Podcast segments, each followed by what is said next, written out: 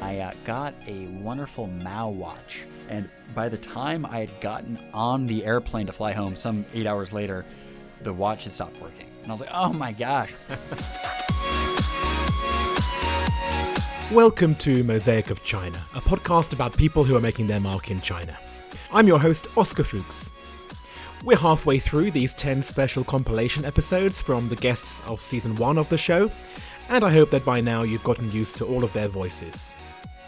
With any luck, you might have also been persuaded to go back and take a listen to some of the episodes that you may have missed before. If not, let me try yet again to convince you. The theme of today's episode is best and worst purchases that have been made in China. I could say that these answers paint a picture of China's shopping culture, and specifically its unique e commerce ecosystem, but actually, it's more about just being nosy about what stuff people have got. Michael Zee, the Instagram influencer from episode 7. Oh, best purchase is a beautiful chair from Taobao. And Taobao is an amazing online platform for those of you who don't know Chinese e commerce. You have a direct link with the factory or the vendor or the individual selling. It doesn't come from like Amazon as such. So you can have this conversation with someone. I want to buy a sofa. Um, but you don't just click the color you want. They send you the swatch, and you can have this long conversation. Oh, actually, can I have it 10 centimeters longer? Can I have it a little bit deeper? Can I have it in blue? And also, can I have it this fabric? And so you can really have this conversation. We had this chair made, which is um, admittedly a knockoff of a Finn Juhl. Um, was a very famous Scandinavian designer, and the original chair is something like 10 to 14,000 euros, and we had a knockoff commissioned in baby pink, um, beautiful soft baby pink leather for 500 pounds. Octo Chung, the fashion designer from episode 30. It's Taobao. Right. But what about the actual thing you bought? Like, do you remember, was there a really good thing or a really bad thing? Uh, you you can find anything in there, even you applying the visa. I, I think it's so miracle because you want to apply a visa like Vietnam or some somewhere you can just send your passport copy and then they send you a real actual paper directly to your home. Wow. Astrid Poghosyan, the violinist from episode 4. The best purchase I've ever made so far. It's I don't know whether you have seen it's like an automatic wine bottle opener machine. Do you Yeah. have you seen that thing? I have. That I think I I saw in China and it surprises me so much and after that every time I just like just look look this is so cool I just put in and show it Ross Coleman, the theatre producer from episode 22. I think the best revelation of how to purchase things has been the fabric market. And we have this thing in the company with all the performers, which is fabric market finery.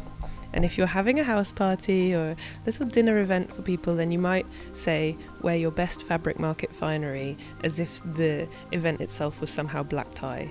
So I went and got a dress made, and it's bright orange, and it's made of silk, and it's down to the floor and it's a copy of a dress that Auberger gave me and it's like the size of a parachute and it's impossible to ride a bike in and I love it. Lizanthia Taylor, the pain expert from episode 28. The luxury of the fabric markets means I get to go and uh, have awful things made on impulse. I mean, the, when when you go, I mean, you just when you you, know, you look at something on a model or you look at a picture and you think, "Wow, I could have that made in my size." You really appreciate why fashion and fashion models are certain sizes and shapes. Because wow, when you get the proportions different, like goodness, that wasn't good. Oh, it's so funny. I went through a phase where I used to get a lot of things tailored, and a lot of mistakes happened. And now I've gone back to buying it off the rack a lot more because it, it- you you know what you're getting and you know what the patterns will look like on your body, etc., etc. I find if I find one thing that fits somewhere else, I bring it back and then I then I get it made exactly the same Ah, right, in ten different colors. right, right. Um, so that's that's my hack That's it. around that. Sanford Brown, the biochemist from episode 29.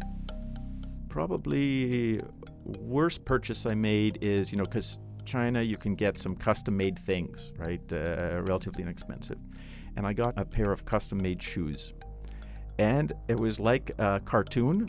They were more than four or five sizes too small. I, there was literally I could not even put half my foot in, and we had arguments that they made them and I had to pay for them and they were fine. And it was like, fine for whom? Because it's like, it actually has to be able to fit on my foot. Abe Deo, the tour manager from episode 27. One of the best purchases, I guess, was um, the custom-made bed we had put in the Oh. apartment, our, our old apartment, the one below yours. Um, that would probably be one of the best purchases, Mm. mainly because we got to design it, and it served us very, very well. Angie the jewelry craftsman from episode 18. I have to say the best. It's amazing. You know how humid is Shanghai, right? So I bought this machine. I discovered it by accident on Taobao, and it's actually a blower that connects to a blanket, like a double layer blanket with holes on it. So when you blow for one hour, you put this blanket between your uh, your bed and your mattress and your uh, to bed, and for if you blow it for one hour, it will eliminate all the humidity and uh, dust mite because I'm allergic to all kind of mites. So the bed will become fluffy, super like a dry, super comfortable. So I've been using that for the last eight years. It's really really cool. Everyone should have that in Shanghai. Sebastian Denez, the inclusion advocate from episode 11. Uh, the best purchase is actually a Xiaomi vacuum robot. It ha- it's so helpful. We don't have an ayi, so it it does a lot of work for us uh, in our big apartment, and it's just working. It's really nice. It's cleaning the house every day. Eric Olander, the journalist from episode 3. A Roomba. Oh, you've got one? I got one, and it broke within like two months. Oh, say it was the worst one. It was definitely the worst purchase I've ever made in China, bar none. The problem is, is that I don't understand uh, the complexity of the return policies, the maintenance policies, and the whole like all of that gets into a Byzantine kind of system, and uh, so I still have this broken Roomba in my closet.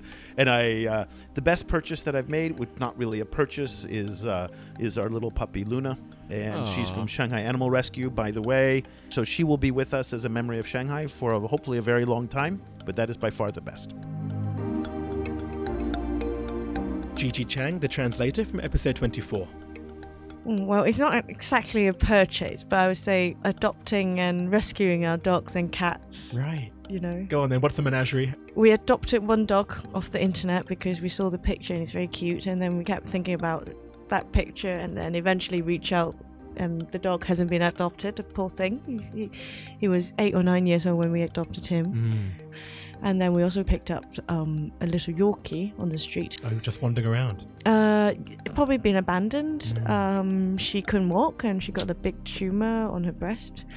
No one thought she was going to live for many months, but now we've had her for a year and a half and she's walking very well. Wow. And then the last animal we picked up was um, a cat on a rainy day, and he was very, very skinny, but he's actually an enormous cat, and he's got a moustache like. uh, Not a certain German leader. Yes. Oh no. Yeah.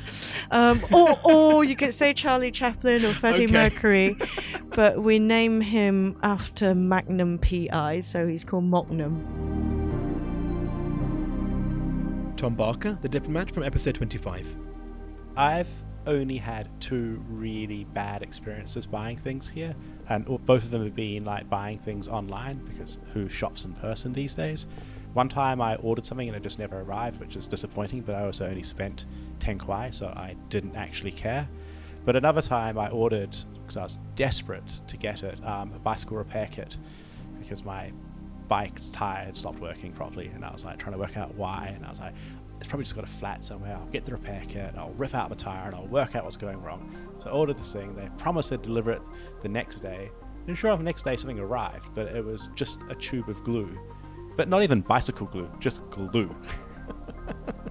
so that, that was probably the worst. Wow. Well, I mean, you can fix a bike with glue. I, I can see the logic. I, I quite like using my hands. I mean, it's the one thing I do miss about here. So I'm not I'm not a handy person. Don't think that I'm good at these things. But like one of the things I was very proud of in New Zealand was um, building a deck in the back of our house. Um, like the deck is terrifying, and so I wouldn't like ever like try to get any awards for how well it's built. But it was really fun building it. I'm very disappointed by how you pronounce that word. With your Kiwi accent, I was expecting something a lot funnier.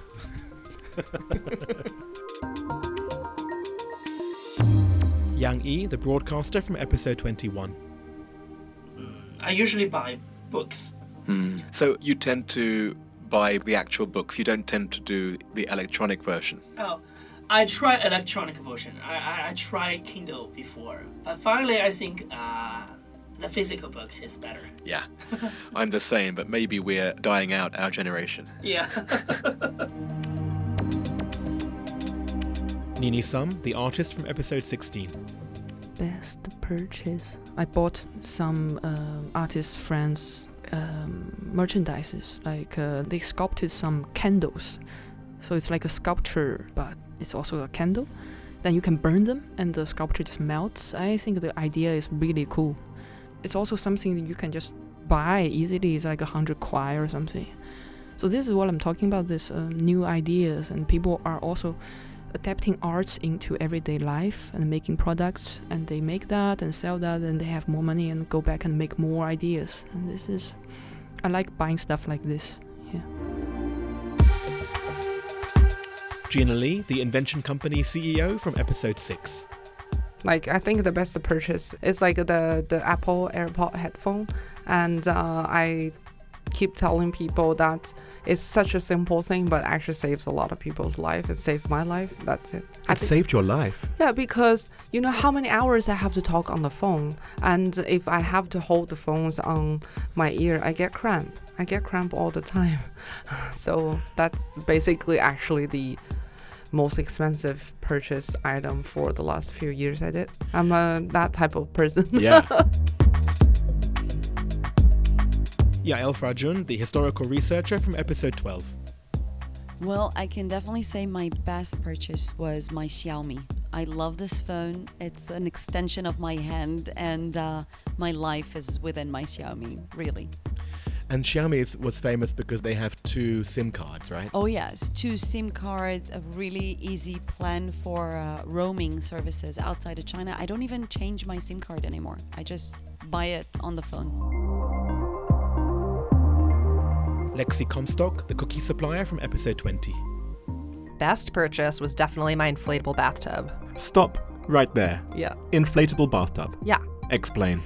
So, pretty self explanatory. It's this like circular, not that attractive bathtub that you just use a little pump to inflate. I have a very small shower I can show you. And unfortunately, that doesn't leave a lot of options for bathtubs. So I looked on Taobao, the best place in the world, and found this light blue inflatable bathtub. And so, oh yeah, just love it. Philippe Gas, the Disney Resort CEO from episode 1. But the best purchase I've made is like a little more than a year ago. I bought a scooter, a Neo scooter. I don't want to make advertisement, but this is amazingly wonderful. It changed my life in in Shanghai on weekends and the freedom that you have to get on it and just uh, you know go around the French concession or explore the place. I've been biking a lot before that. This is just great, and I love my little bike. I'm going to miss it when I leave. Vivu, the fitness community leader from episode 8. Probably my most expensive and best is probably my scooter. Actually, you know, I can't um, I can't Shanghai without it. Emily Madge, the aquarium conservationist from episode 14. So I'm addicted to Taobao. You're not the first person sat in that chair who said that. Um, but the best purchase is definitely my scooter. Oh, right. Yeah, I love my scooter. Um, worst purchase, probably some um, fake red wine I bought from a shop once. Clearly in the wrong bottle. It was awful. Really? Oh, really? That's interesting. So it does happen because I hear that as a kind of apocryphal tale. It definitely happens. Oh, right. Maple Zwar, the comedian from episode 2. Oh, I bought the worst one I bought is a printer. Mm. Because I thought I'm gonna write more, write more, I'm gonna print it out, but I didn't use it. so So it's just and the there. oven. Oh, I want to cook, but I didn't. So Oh, the same oh, issue. impulsive buying. I always do that. Should stop it. Simon Minetti, the business leader from episode 17. Mm, apart from the lamp, um, That's the best, right? That's the best. Uh, my bicycle. Yeah. Greg Nance, the ultramarathon athlete from episode 23. The uh, let me go to the worst because this is more uh, more to, to top of mind. My first trip to China was Beijing in 2009, and I uh, got a wonderful Mao watch, and it's like you know Chairman Mao with his two hands, his two arms is like the seconds a minute clock, and I, I haggled it down to something like 20 RMB, which I felt like was a pretty good deal because it started out like 200. Um, and by the time I had gotten on the airplane to fly home, some eight hours later, the watch had stopped working, and I was like, oh my gosh, like total swindling here. My, my sister still loved the gift, so it, it, it may not have actually been the worst, but that, that comes to mind for sure. Nick Yu, the playwright from episode 13. I think that is uh, one T-shirt. Uh, I think I forget that is almost 10 years ago. Uh, in, in Hong Kong, I bought one T-shirt that is so comfortable. So I every day almost I will change this one and use the other one, and this one be back in the second day. Sabrina Chen, the dance program curator from episode 26. I think mostly we only purchase goods on Taobao now. However, I moved to a new place. I have to find out what I need for the new place. It's better to see it in person. And I found this place. It's Nitori and it's Japanese style. So very convenient. I bought plates, pots, the slippers. Yeah. Stefan de Monco, the events company CEO from episode 19. I couldn't really think about anything when uh, when you asked me that uh, question, um, simply because I think I'm a people person. So you, you could have asked me, okay, what are uh, the best and, and the worst relationships that you formed here? Um, but I can't really comment on objects because it's not really who I am. Okay, I guess we'll take that as an answer this time. As long as the worst person you met is not me. It's very fun. Thanks for downloading. I hope you've been enjoying these extra shows. As always, I've posted some photos to illustrate some of these answers, so please check out Mosaic of China on Instagram or Facebook, or to join a WeChat listeners group, please add me there on my ID Oscar10877. In case you didn't listen to the wrap up episode at the end of season 1, the reason I thought to put these compilations together in the first place was to kill time before the start of season 2. The idea being to allow guests to get back to their normal routines in China before we met up for our chat. Well, the idea is half working. I've recorded four episodes of the new season so far, and I have more on their way. But I had hoped that by now there might have been a chance for the borders to reopen so that some of the guests who are stuck overseas might be able to return home to China. It doesn't look like that's going to happen. So now we're already into the second half of these compilations, I need to actually start making some decisions. Hopefully, I will have made some of those by the time we're back for the next compilation episode in two weeks, which will be on the topic of China news sources. So I'll see you then.